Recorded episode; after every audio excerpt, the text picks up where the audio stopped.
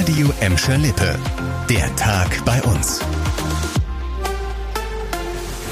Mit Lena Klitzner, hallo zusammen. Heute starten wir mit einer ganz, ganz tollen Nachricht, die für große Erleichterung in Gladbeck sorgt. Für den sechsjährigen Max ist ein genetischer Zwilling gefunden worden. Max leidet an Leukämie und braucht dringend eine Stammzellenspende.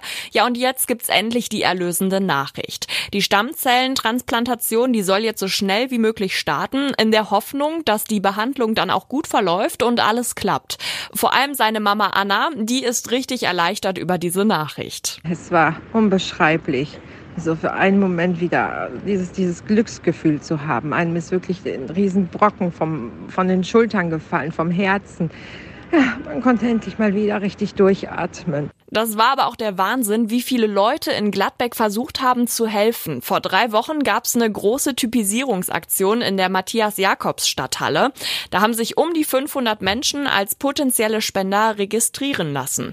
Ja, und auch wenn jetzt für Max ein passender Spender gefunden wurde, seine Mama ruft weiter dazu auf, sich typisieren zu lassen. Bei uns gibt's die Möglichkeit, das nächste Mal am 13. Februar beim Blutspendetermin in der Gladbecker Stadthalle.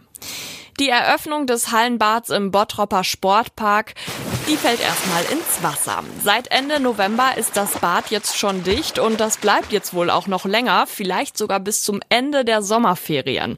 Das hat uns der Leiter des Bäderbetriebs heute gesagt. Da müssen nämlich immer noch die Fliesenschäden repariert werden und das dauert.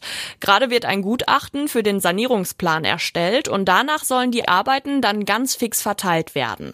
Aber immerhin, vom Tisch ist mittlerweile eine Klage gegen die für die Fliesen verantwortliche Baufirma Firma.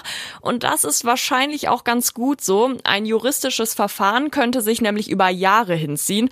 Und so lange müsste das Bottropper Hallenbad dann auch dicht bleiben.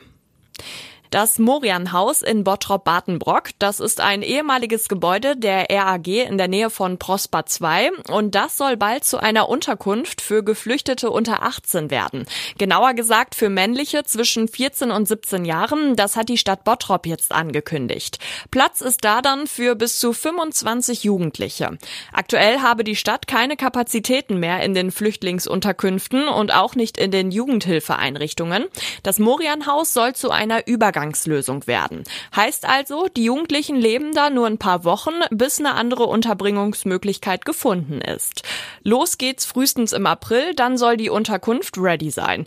Nächste Woche Donnerstag gibt's schon mal einen Infoabend der Stadt Bottrop. Da können alle Anwohner aus der Nachbarschaft dann ihre Fragen dazu stellen. Im Radio Emscher Lippe Verkehrsservice bekommt ihr von uns immer alle Infos zu aktuellen Blitzern, Unfällen und Staus. Ja, und vor allem Staus, davon gibt's hier bei uns mega viele. NRW bleibt die Nummer eins, was das angeht. Der ADAC hat eine Staubilanz für das letzte Jahr veröffentlicht. Ergebnis, in NRW standen Autofahrer am längsten im Stau. Viele Pendler unter euch, egal ob aus Gladbeck, Bottrop oder Gelsenkirchen, müssen da also täglich durch. Und mit am schlimmsten ist es auf der A3 zwischen Oberhausen und Köln und auf der A43 am Kreuz Herne, Strecken, die von vielen bei uns genutzt werden. Um das Stauproblem so ein bisschen in den Griff zu kriegen, fordert der Autoclub äh, flexiblere Arbeitszeiten und mehr Homeoffice-Möglichkeiten.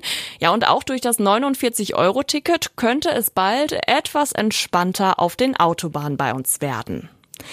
Das war der Tag bei uns im Radio und als Podcast. Aktuelle Nachrichten aus Gladbeck, Bottrop und Gelsenkirchen findet ihr jederzeit auf radioemschalippe.de und in unserer App.